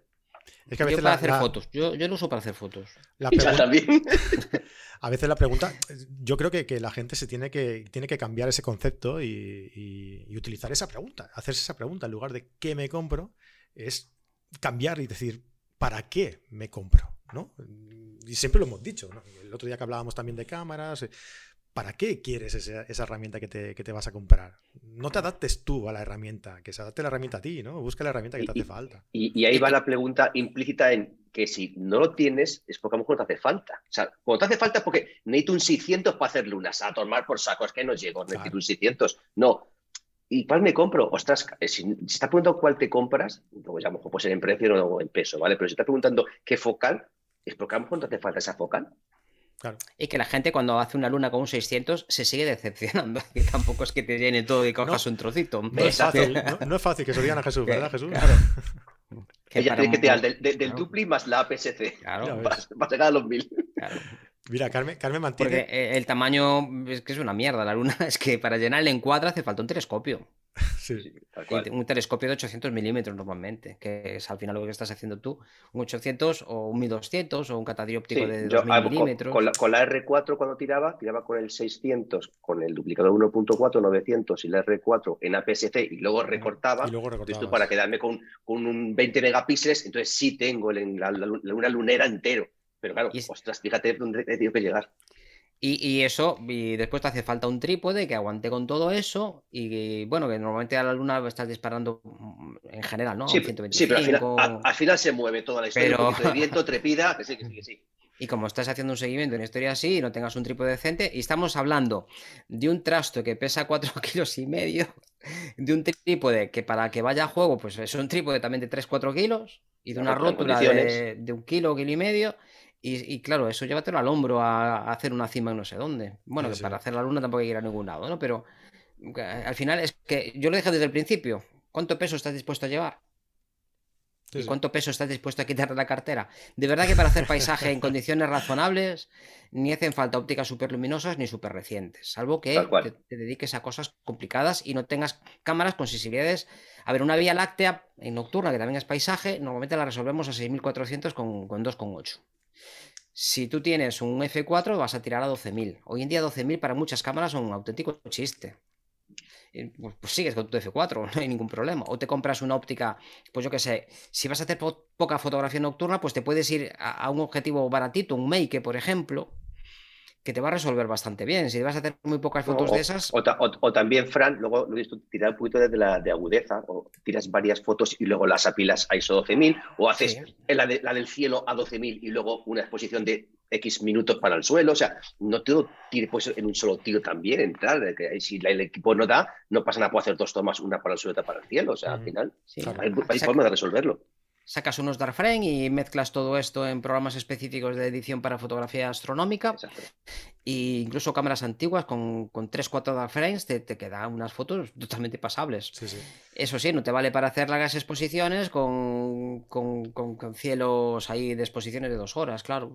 Ahí, pero es que ahí tampoco vas a necesitar 12.500 ISO, vas a necesitar ISO 100 y volvemos, incluso vas a cerrar el diafragma porque se queman los colores. Exactamente. Entonces al final acabas con tu super cámara, si quieres hacer trazas, es que necesitas 100 ISO a una, una, pregunta que me hicieron el otro día con el 1418, me preguntaba un chaval, mail tal y cual, que oye, si cogía el 1418 para trabajar con un Star, con una montura ecuatorial, digo, ¿para qué? No me puede 1 por 8, al contrario, sí que va a tener que cerrar a F4 o F8 para, si quieres posiciones de 4 o 8 minutos, tienes que cerrar un montón de luz.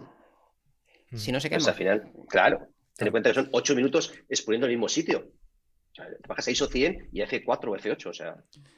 Mira que, eh, chicos, que Carmen Martínez nos decía que cuando nos preguntaba aquello de los, lo del objetivo para su son y tal, que decía que lo malo, y lo pone entre comillas, es que la cámara se la regalaron. Pues que haga lo mismo, que se la regale otro y compre ella la que quiera. Siga la corriente. Bueno, oye. Sí, eh, claro, cuando no eres tú el que compra es complicado y a veces tienes que seguir. Claro. Pues con la misma pareja de, fotografía. claro. Eh, una, cosita antes de seguir. Eh, vamos con la última, ¿vale? Pero antes me gustaría saber si queréis que volvamos a hacer un programa los tres que de qué querríais que, habláramos, ¿vale? Tanto si nos estáis escuchando ahora aquí en el chat en directo como si nos estáis eh, escuchando o viendo más adelante, pues oye, me gustaría que nos dejarais un comentario diciendo que sobre qué queréis que hablemos en, un próximo programa, o si queréis eh, que volvamos los tres, igual decís, oye, mira, déjate. Hasta aquí llegamos. Estamos cansados de estos ya. Que os enrolláis mucho, va, venga, hombre, déjate. Así que eso. Y luego otra cosa que no lo he dicho en todo el programa, estoy perdiendo facultades, ¿eh? estoy perdiendo facultades. 66 ah, likes. No, hombre, no. no, dijimos que había que darle al like. Yo no le di tampoco. Por eso es que. Yo tampoco. si, no damos ejemplo nosotros, ¿qué, qué, vamos a, qué, estamos enseñando a la gente? 67. ¿Qué estamos enseñando a la gente? Vamos a ver. Y, luego, otra cosa más. Em, aquí abajo os dejo los enlaces eh, de. O sea, los enlaces no, los, los perfiles de, Fran, de, Jesús, de Carrete y el mío propio por aquí también de, eh, Instagram, ¿vale? Por si queréis seguirnos y y, bueno, que no nos pase lo que nos ha pasado con la última publicación, pues ahí los tenéis para que nos sigáis y veáis nuestro trabajo. Venga, la última, va, va, va, vamos, a, vamos con una. ¿Habéis visto alguna que os interese destacar como la última o, Hay varias preguntas, pero ahora mismo no caigo. Había una por ahí que creo que preguntaba que si tuvieses que andar 15 kilómetros con la mochila y por una montaña, ¿qué, qué te llevarías? El móvil. Está claro. El móvil, el móvil. Yo me llevaría un todoterreno. También. Yo lo tengo claro, llevaría. Si, si, es imperativo caminar bastante y el terreno es escabroso y tengo que llevar ropa y tengo que llevar saco de dormir y demás, es que esa experiencia ya la he vivido muchas veces. Me llevo una cámara pequeña con, con lo mínimo posible, me llevo una cámara y una óptica. En mi caso llevaría una Fuji con, con con 1024 F4 y con eso voy a resolver casi todo. Si necesito algo más, pues me voy a llevar a lo mejor un lente de aproximación para poder enfocar un poco más cerca y poder acercarme más al primer plano. Y con eso voy a resolver el 80 o el 90% de las fotos que me vaya a encontrar por ahí. Y va a haber algunas que se me escapen, pero es que no voy a estar en el momento adecuado, en el sitio adecuado, si voy cargado y si voy reventado. Y pues esto lo tengo visto muchas veces, voy reventado. Y si para mí es importante y hago eso muchas veces, posiblemente me compré un Olympus con una óptica, el 8 por ejemplo, que me permite filtros y a lo mejor solo la uso para ese tipo de trabajos. Yo últimamente ya no voy tanto a montaña a hacer fotos, y, pero mm, si lo hubiera tenido hace 20 años, vamos, lo tendría claro que me había comprado un Olympus, aunque solo sea para ese tipo de días. Yo me llevaría estos dos. El 14 fijo, soy el 14 y el 2405. Esto puede estar los dos en un kilo y algo, más la cámara. Pues ya está. O sea, lo puesto. Mi 14 ya me valdría para nocturnitas, ¿vale? Y 14, como digo, para diurnas, sí que voy a tener algún filtro, ya más peso, ¿no? Pero bueno, el de 100. Y luego lo que te digo, con el 14 no puedo llegar por pies porque es una, un acantilado, 24-105. Yo con estos dos creo que cumpliría nada del ni el 600, ni cosas raras, ni más pesos. Hmm. Yo haría, sí, seguramente dos cosas. al llegar allí veas una foto que no puedes hacer. Bueno, seguro, porque siempre te hace falta lo que no llevas, eso siempre. Yo haría dos cosas. Una, si, si necesito, o sea, si, si, depende del equipo que tengo ahora mismo, quizá me llevaría eh, pues o el 2405 de, de Nikon, no, perdón, 120, ¿no? El de Nikon es 120, diría. Sí, 24-120, que es F4, que yo creo que tiene una focal muy amplia como para abarcar cualquier tipo de fotografía que se te ocurra eh, durante el trayecto. Eh, o un 28 milímetros que hay fijo, que es como muy plasticoso, pero oye, que a mí los resultados, la verdad es que me gustan bastante. La, nitidez que te da me gusta mucho. Y si no, pues eh, si no depende del equipo que tenga, me compraría, haría como Fran, me compraría un, una Olympus con un 825, por ejemplo, que también te da una focal, una varia, una, una distintas focales, ¿no? una gama focal, perdón, una gama focal bastante amplia como para fotografiar cualquier circunstancia. Y, lo, llevas, lo llevarías en una mochilita súper chiquitita, que sería súper cómoda. O sea que yo haría eso. Yo cuando hacía escalada y estábamos en picos o sitios así que te llevabas 8 o 10 kilos de material entre cuerdas, eh, y mosquetones y friends y cosas de estas, otros 2 kilos de agua y algo de comer había que comer. Eso también. A veces incluso dormías arriba y al final te llevabas mochilas de 15 20 kilos. Y no podía llevar otros 5 kilos de material fotográfico, era absolutamente imposible. Por aquel entonces tenía una Olympus, una PEN, la podéis buscar por ahí, eran cámaras compactas que daban muy buen resultado, tenía mm, más que calidad suficiente para exponer correctamente una diapositiva y era lo que llevaba. y, tengo recuerdos de esa época, no he publicado nunca nada de ahí, porque casi nunca estaba con buena luz en el lugar adecuado y de que ya no hacía fotos como hago ahora. Pero lo volvería a hacer, vamos. Y ahora con más conocimiento le sacaría más partido en una cámara de esas, sin lugar a dudas. Claro. al final lo que decimos que nos adaptamos a lo que tenemos. Y mm. ya está. Y ya está. Y cuando tú vas con eso, saca buenos resultados siempre, porque realmente. Y aparte te, deberías forzar para decir, es que es lo que tengo, es lo que hay, y me tengo que buscar la vida con esto. O sea, no decir, ay, es que me ha faltado el 2405 y justamente la foto estaba a 24, pues búscate otra foto, búscate la historia, cambia la forma de componer, busca el punto de vista distinto, o sea, busca otra foto. A mí me pasa como el cerebro, tengo que aprovechar el que tengo. Tengo este, que no, no, ojalá si tuviera, pero es que tengo este. No, no pues de, cerebro no va mal tú del todo, ¿eh? ¿no? Pero es el que tengo. No, a mí me gustaría tener otros más, más espabilados y más listos y más creativos, pero me ha tocado este. Y, de eso no se queja nadie. Es que no sé hacerlo mejor, de eso nunca veo a nadie que se queje. Todo el mundo necesita otra cámara y necesitamos, y necesitamos comprar cosas. Pero formarnos y aprender más, eso Mm, al final es lo que realmente marca la diferencia. Siempre estamos diciendo que la cámara no hace el fotógrafo, ya, pero siempre estamos hablando de material. Eso yo necesito, porque es que esto hace falta, es que yo Y eso que nosotros tenemos, tenemos una, escuela digital de eh, online de, fotografía. Joder, hostia, pues apuntaos a carrera digital y aprendéis, hostia. Que pueden visitar y aprender alguna cosa. Seguramente aprendan más de una. Pero al final es que, de verdad, que no hace falta mucha cosa para hacer paisaje. Y en general para hacer fotografía no hace falta mucha cosa, porque si hiciera mucha cosa, no llevaríamos casi 200 años de historia de la fotografía y si veis las fotos más caras de la historia, aparte de algunos alemanes por motivos de marketing, que un día podría ser interesante hablar de ellos, hay una buena cantidad de fotografías de, finales del siglo XIX que están de las más caras de la historia. De Stiglitz, que también es alemán, por cierto. Ahora salió una de Men Ray también, que es esta, una chica que tiene las Fs del, del violonchelo. Tiene un desnudo, una foto que siempre me gustó muchísimo, esa foto. Y ahora también va a ser una de las más caras de la historia. Y, Man Ray, vamos, no es de. No, vamos, Man Ray trabajaba con película, la que tenía y la que había en, los años 60. Mira, y ahora estamos hablando de una calidad que supera ampliamente todo lo que ha habido en la historia de la fotografía. Y, hasta ahora no ha habido grandes fotos, por Dios. Mira, Manuel Tremillo nos dice que hablemos sobre fotografía panorámica y 360. De 360 hablamos hace poco con, con David Melchor, precisamente, que hablábamos antes de él, y, nos le dedicamos un programa al 360. O sea que puedes buscar aquí en nuestro, en nuestro canal y lo, lo encontrarás. Y luego me agradaría mucho, nos dice Ignacio, eh, un directo sobre impresión. Sobre impresión hablamos también con Fran y con Juan Pablo de Miguel, ¿te acuerdas, Fran?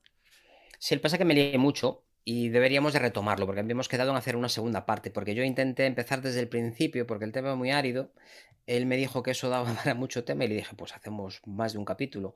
Y al final quedamos en hacer más de uno. Empezamos con los conceptos generales, empezamos hablando de, lo que es un perfil, de lo que es un mapa de color, de conceptos muy básicos, porque la gestión de color mezcla muchísimos términos que si no los tienes claro, al final te haces un batiburrillo de cuidado. Y lo que nos quedó es la parte más teórica, más, más, práctica, quiero decir, y lo podríamos retomar, la verdad. Sí, lo que pasa es que creo que ese programa, estoy, estoy buscando a ver si lo encuentro, y dijimos de, dijimos, si llegamos a 300 likes, ¿te acuerdas en una de estas que nos dio a nosotros? Si llegamos a... Y no hemos llegado, o sea que... Ah, pues, pues tenéis que darle y darle a like. Nosotros si no, no viene. si no, no viene el pobre hombre. Claro, somos gente de palabra. El, problema que tiene la impresión es esa justamente lo que acabas de decir, de que al final es, un, es la asignatura que tenemos todos ahí un poquito atrancadas y empiezas a hablar de perfiles, no sé qué, tal y cual, y la gente como que se aburre. O sea, alguna cosa de estas de charlas que he hablado yo, cosas de estas, y ves que no preguntan, igual que la gente está preguntando y tiene ímpetu por, digamos, conocer, empiezas a hablar de perfiles, de gestión de color, cosas de estas, y la gente, bueno, chavales, eso veo mañana. O sea, es, algo que la gente le. Es que es un tema árido y se mezclan muchos conceptos que son muy parecidos. Un espacio de trabajo, un espacio de color, un perfil de color, un perfil ICC, un perfil ICM, eh, gamma, gamma. hay un montón de cosas que si no las tienes súper claras, es, es, faciliarse. Y al final yo es que escucho auténticas aberraciones, ¿no? Por ahí, eh, algunos consejos que digo, ¿y esto dónde salió? Y tampoco hay grandes libros en castellano que se dediquen expresamente a la gestión de color. Tú tienes, eh, en tu libro tienes, sí, una, parte, una parte que toque ya está para dar el ABC y que la gente, como tú, por lo menos que sepa lo que es lo básico. A partir de aquí, o sea, eh, es para escribir siete libros solo de eso. Yo en el mío de, edición tengo un capítulo muy amplio, yo creo que es lo más amplio que he publicado en castellano con diferencia, y, y, es un capítulo que yo estoy convencido que no se lo ha leído casi nadie. Sí, exactamente. es, muy, es muy denso. O, te interesa de verdad y quieres formarte como yo, o gente que diga por aprender empieza a leer y en las 7 o 10 páginas dice, madre mía, qué tostón, nada, los llevo al Photopris y que me lo hagan. Que así, así pasa. Y de la gente que sabe mucho de estos temas en, aquí, que es Edu Pereira y, Hugo Rodríguez, hay gente que sabe mucho de esto, ¿no? y no han hecho un libro, es, por algo será, vamos, no, no sé si habrá mercado para, para, un libro específico de gestión de color. Mercado habrá, pero lo que hablamos, se va a interesar tres, y digo tres, o sea, que de verdad quieran saberlo, no de verdad que quieran estudiarlo y decir, pues, ¿para qué? Que bueno, los conceptos de uso para el fotógrafo realmente es que son, son comedidos. En Carrete también tenemos, hay un capítulo que dedico a gestión de, color y, qué hacer. El problema de la gestión de color en realidad son los colores que están en tu foto y que no caben en, el dispositivo donde los quieres representar. Tal cual. fuera de gama. El problema es ese, el resto da igual. Si el papel aguanta más que tu foto, ¿qué, problema tiene? No tiene ninguno. Pero más son los colores, es el embudo y qué hacer con esos colores. Cómo gestionarlo. El problema en última instancia es ese. Y realmente esa parte es, sencilla, pero para poder hacerla sencilla es que tienes que entender el resto de los conceptos. A ver, venga, eh, vamos a, recopilar aquí ideas. Eh, por cierto, he puesto aquí unas imágenes del, del vídeo que os comentaba con Juan Pablo de Miguel, que lo estaba buscando, y tiene 2.797 visualizaciones y 239 likes. No está, mal, no, está, mal, ¿eh? no está mal. Pero vaya que no son los 300 que, dijimos nosotros, ¿eh? Así que, bueno, no sé, si queréis una segunda parte de esto, pues eh, aquí lo tenéis, ¿vale? Lo buscáis en, el, canal, en el canal. Está en, vuestro, en vuestra mano. nosotros ya lo hemos dicho. Ah, mira, Julia de Juan nos dice que como sugerencia una sesión de edición en blanco y negro. ¿Cómo lo veis? Hostia, decirle, decir una sesión de edición en blanco y negro a, Jesús, que tiene un libro que es la teoría del color aplicada a la fotografía. Color, no, pero a mí blanco y negro color es color. color es color, ¿eh? es que estamos hablando blanco y negro casi nadie hace lo que hace es una fotografía en, en, gama tonal de, escala de grises. y el gris es un color y el gris clarito es otro color. Cierto. Lo, que varía es dentro de, las características de color, pues hay algunas que tienen y otras no. Hay, no hay saturación, hay, luminosidad. Hay varios componentes que no tienen, pero, pero sigue siendo un color, claro. El concepto de color abarca tanto tono saturación como, como, como, como, intensidad. ¿no? Vale, pues no sé, oye, yo lo, dejo aquí como pregunta. ¿Os parece bien esta idea? ¿Eh? ¿Os parece bien hacer una sesión eh, de edición en blanco y negro con, Jesús y con, y con Fran? Sin problema. A ver, yo problema. personalmente ¿eh? no, me parece mal, a mí me, encanta la fotografía blanco y negro, pero quizás da menos juego, ¿no? Que hablar de, de alguna otra cosa menos juego a la hora, menos juego a la hora de, debatir y de charlar aquí entre nosotros, como, como hoy, por ejemplo, ¿no? El problema de blanco y negro es que las fotos que funcionan bien en blanco y negro nacen en blanco y negro. Mm. Esto de no me gusta la foto, voy a ver qué sale en blanco y negro, pues a veces salen cosas curiosas, pero una foto en blanco y negro se caracteriza de, de hecho, justo estabas hablando y me está viendo acá cara a preparar algo, hubiese preparado ya una fotografía de arquitectura donde con un polarizador hubiese dejado el cielo en vez de azul negro ya con cosas blancas con un cielo negro. Y eso ya sí lo puedo editar, pero lo acaba de decir Fran, ya en mi idea ha nacido en blanco y negro. Una foto de color de un paisaje, llámala blanco y negro, yo no soy capaz de hacerla ni bien ni mal. O sea. Claro. Sí, además el tipo de fotos que haces tú, mm, hombre, mm, es complicado porque es que se basa en una estructura de color, unos colores complementarios, unos colores análogos que más, que es lo que le da la fuerza. Si tú tienes una fotografía rojo y verde que van genial y, tienes ahí, yo que sé, un acebo, por ejemplo, ahí es en su sitio, el equilibrio, las líneas que tienen de un lado a otro, y eso lo llevas a blanco y negro, que tienen la misma luminosidad, y es que... Se ha todo después, claro. claro, después tienes que andar haciendo máscaras para aclararlo y tenerlo más... Sí, pero claro, la foto es que era otra. Igual esa misma foto con una luz superlateral o un contraluz que está intensificando eh, las hojas y el acebo, pues como no es transparente, pues no, no aparece esa transparencia. Claro, ya es otra foto cuando la haces. Sí, bueno, de hecho, Graciela Beatriz nos proponía también un poco esa, esa idea, ¿no? De lograr una buena foto directamente a la cámara o mejorarla mucho con el software, ¿no? O sea, el hecho de, pensar la foto ya para hacerla en, el, en la cámara? O... Claro, yo en, el caso de blanco y negro, igual que en color, a ver, es como todo, ¿no? Y cada uno, cada maestrito su librillo, pero yo es verdad que en blanco y negro, la única forma que me siento a gusto es intentando conseguirlo en cámara, básicamente para luego no estar enmascarando, justamente, digamos, llevándolo blanco y negro. Entonces, en mi caso, ya lo cuento aquí, lo que hago es que en la cámara, el, picture control, el, digamos, el, lo que me cambia es el estilo creativo ya lo pongo en blanco y negro. De todas formas, yo la foto ya la veo en blanco y negro. Mi histograma es blanco y negro. Y por medio del pola, juego ya con los negros y los blancos a llevarme la foto en cámara que quiero. Luego, a partir de ahí, la edición, no es que sea fácil, pero ya es muy sencilla, porque ve, porque en cámara tengo ya los pesos visuales del blanco y negro, no una foto de color que digo, voy a editar ahora y me la invento en blanco y negro. Yo en eso ahí no, o sea, lo podía hacer, pero no me siento gusto. Y, sobre el otro tema, eh, a ver, hay gente que le gusta hacer fotos y hay gente que le gusta editar fotos. Y no pasa nada. hay gente que le gusta las dos cosas incluso. Y cada uno tiene que. Cada uno, Correcto. Te, gusta, más el pulpo o, el pollo? Pues, mm, mm, habrá gente que le gustan las dos cosas. Hay gente, a ver, de los que estamos aquí nos sentimos todos más cómodos haciendo la foto en el campo. Si la foto va bien, yo voy contento. Después, pero después, eh, joder, Jesús edita sus fotos, yo edito sus, mis fotos y, no tengo ningún problema. Y algunas de mis fotos están bastante editadas. Incluso están bastante editadas para que se parezca a lo que he visto, porque a veces no es tan sencillo que coincida lo que has visto. Y a veces hay que saber mucho de gestión de color para que se imprima tal y como lo has visto, ¿no? A veces hace falta muchos conocimientos y mucha invasión en esa fotografía para que se parezca. Hace una temporada tuvimos, eh, me tocó de ser jurado en un concurso internacional y había una fotografía de, un volcán en Islandia. Y la verdad que es que cuando veías el RAW, estaba muy tocado esa fotografía, estaba muy tocada. Sin embargo, el resultado es que era un volcán. El problema es que las cámaras en el canal rojo se saturaban y tenían una serie de problemas y la exposición había que forzar mucho aquel, aquel RAW para conseguir el resultado final, pero el resultado final era creíble, era parecido a, lo que, bueno, yo nunca lo he visto, pero la visión que tengo en los documentales y demás, aquello era creíble. Y claro, tuvo que retorcer mucho un RAW para conseguir un resultado natural. Y a veces pasa, ¿no? Y no Venga, pues, no hay un punto, no hay un punto intermedio. Pues Cada uno donde esté cómodo. Claro, de todas formas, que la gente nos diga si le parece bien esta, esta idea de la edición en blanco y negro. Y oye, pues mira, intentamos sacar. Yo, yo propondría hacer. Mira, y así, y así ligamos bien las dos ideas. Eh, el concepto de pensar la fotografía en blanco y negro, de, cómo pensarla para sacarla bien en la cámara, ¿no? Y, el editarla luego en, en directo. No sé, ¿qué os parece?